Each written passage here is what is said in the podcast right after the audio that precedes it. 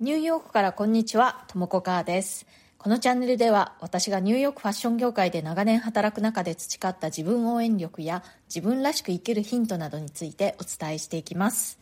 ニューヨークの自由でポジティブな空気感とともにちょっと元気が出る放送をお届けします。それからプレミアム放送も配信中です。週に2回程度、通常放送よりももっと近い距離感でより具体的なニューヨーク生活の話や仕事の裏話、プライベートな事柄などについてお話ししています。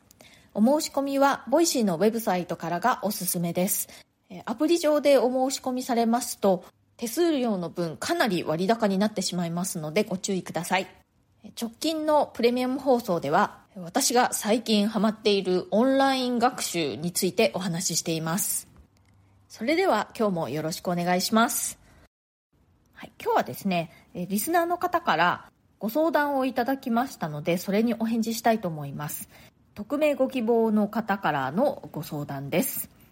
こんにちは。いつも楽しく拝聴しています。自分の選択が正しかったのか、決めた後からモヤモヤしています。ぜひ、ともこさんからアドバイスいただければと思いメールしました。尊敬している師匠からお仕事のお誘いをいただきました。とても良い条件を設定してくださり、至れり尽くせりだったのですが、お断りしてしまいました。理由は一つだけではないのですが、強いて言うならば、自分が自分らしくいられなくなり、いずれ窮屈になって離れてしまうと思ったからです。自分のやりたいことでもあったので、断ってしまったことでやりたいことだったので、チャンスを逃してしまったのではないかともやもやしています。断ったので、自分で自立してやっていくしかないと言い聞かせていますが、正しい選択だったのかもやもやしています。こんな時はどうしていけばいいのでしょうか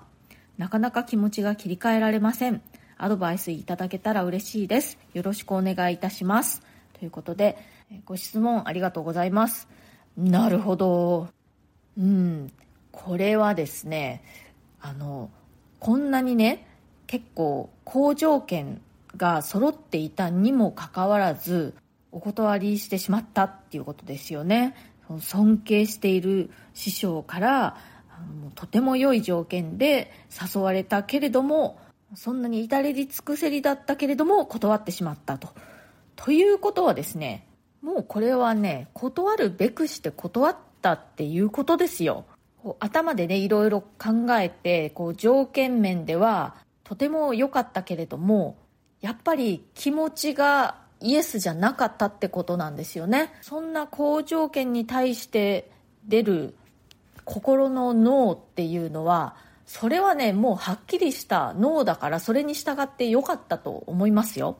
そういう頭で考えた条件とかをもう超える強さで直感だとかね、その心がノーって言ったっていうことなので、それをね、無視しなくて逆に良かったと思いますよ。そしてね、もうこれ、お断りしてしまったんだから、しょうがない。もうね、あの、私は私でやっていくんだって、絶対に成功させてみせるぞって、もう腹をくくってね、よっしゃって気合を入れてください。でね、もうその師匠のお誘いを断ってしまったっていうことは、自分で自分に自立してやっていくためのお膳立てをしてあげたんだっていうぐらいに思って、すがすがしい気持ちで踏み出していってください。今ね、多分、ご自身の次の大きなステージをね、目の前にして、ちょっとビビってしまっているっていうだけだと思います。お芝居なんかでね、大きな舞台で自分がまあ役者だとしてね、その自分の出番の前に舞台袖で控えていて、ちょっとね、あの、緊張しているっていうかね、うまくできるだろうかっていうふうに考えているそんな感じの状態なんじゃないかなって思います。でももうねドーンと舞台に出て行ってで出て行ったらねもうやるしかないんですよ。大丈夫。あのきっとできると思う。あの詳しいあのご事情はちょっとわからないんですけれども文章を読んだだけでもやっぱりねあのそういう尊敬している師匠の方から好条件でもう至れり尽くせりで誘われるっていうことはもうそれだけの力が実力があるっていうことだと思うんですね。だからきっと大丈夫だと思う。っていうかねもうあの大丈夫にするしかないでしょもうね前を向いて今ここからやっていくしかないと思います。もう今更ねもやもやしたってどうにもならないのであのそれはもうエネルギーの無駄遣いなので前進することに集中して頑張ってください。将来になって今のことを振り返った時にああの時お断りしたことがやっぱり良かったんだって思えるような未来をここから作っていけばいいと思います。うん頑張ってください。あの応援してます。コメントのお返しをしたいと思います。あなたの才能はあなたの好きなことの近くに隠れている。という5月16日の放送にコメントいただいております。6月30、7月1日浦市応援隊経由さんから、えー、才能は好きなことの周辺に隠れてる。素敵なお話をありがとうございました。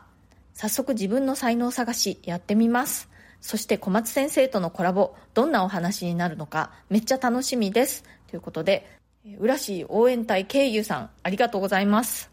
そうなんですよね。あの好きなことやってパッともうピンポイントでうまくいくっていう人も中にはいらっしゃると思うんですけれどもそうじゃない時にももうその好きなことねダメだって思って丸ごと全部捨ててしまうんではなくてそこからちょっとこう前後左右とかねのその周辺を探ってみると意外とこれだっていうものにこう巡り会えたりするんじゃないかなと私は思いますそうそしてねあの小松先生とのコラボ無事終了しまして、ね、とてもあの私は楽しかったですけれども、どうでしたか？楽しんでいただけたのであったらね、嬉しいなって思います。それから、てんてんリグノステラプロジェクト応援中さんから、周辺なるほど探ってみようかな、ということで、えー、てんてんさん、ありがとうございます。そう、ぜひね、探ってみてください。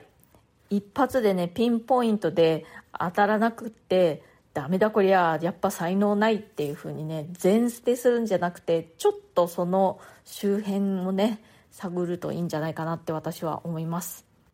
それからすぐやらないタイプの私がすぐやるために必要なことの回にコメントいただいております。J さんやりたいことが多すぎる。めっちゃ共感しました。今手帳を見たらやりたいやらなきゃいけないことリストが17項目も貯めてあったのですがもう3ヶ月ぐらいどれも実行せずそのままです。気持ちが焦るだけで今日から1日1個って決めてやっつけていきます。ということで J さんありがとうございます。もうその気持ちねよくわかります。やりたいことやらなきゃいけないことリストがもう多すぎてねもう気が狂いそうっていう気持ちは私もよくなりがちなんですけれどもでも本当にねもうあのそんなにたくさん一気にはできませんからもう今日はこれをやる明日はこれをやるってもう少なくあの決めといてそれができたから今日はいいんだ満足だって思うようにしないともういつも常にあれも終わってないこれも終わってないみたいな感じで気分が落ちますよね、うん、やっぱりこう日々気分よくやりたいことだとかねやるべきことが少しずつでもできていくっていうそのできたことの方に目を向けて、えー、気持ちを上げていくっていうのがいいんじゃないかなと私もねもう自分自身にも言い聞かせています。そんなねタスクこなしマシーンみたいになったってそうやってタスクをたくさんこなしたって自分がハッピーでなければね意味ないですからね。本当に J さんのそのね、3ヶ月間どれも実行せずっていうのよくお気持ち分かります。今日はこれをできたから OK みたいな風にねやっていくと結構ね日々あの気分がいいというかあの満足感がありますよ。今日はリスナーの方からのご質問にお答えしてみました。自分のした選択をねこれで本当に良かったのかなってモヤモヤしてしまうっていうことなんですけれども後ろを振り返ってももうしょうがないのでね前を向いてここから良くしていくっていうふうに思うしかないですね。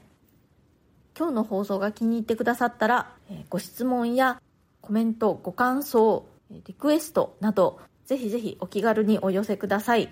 ご質問だとかリクエストにはこの放送を通じてお返事していきます。今日も最後まで聞いてくださってありがとうございました。Have a nice weekend! それではまた次回、ともこかーでした。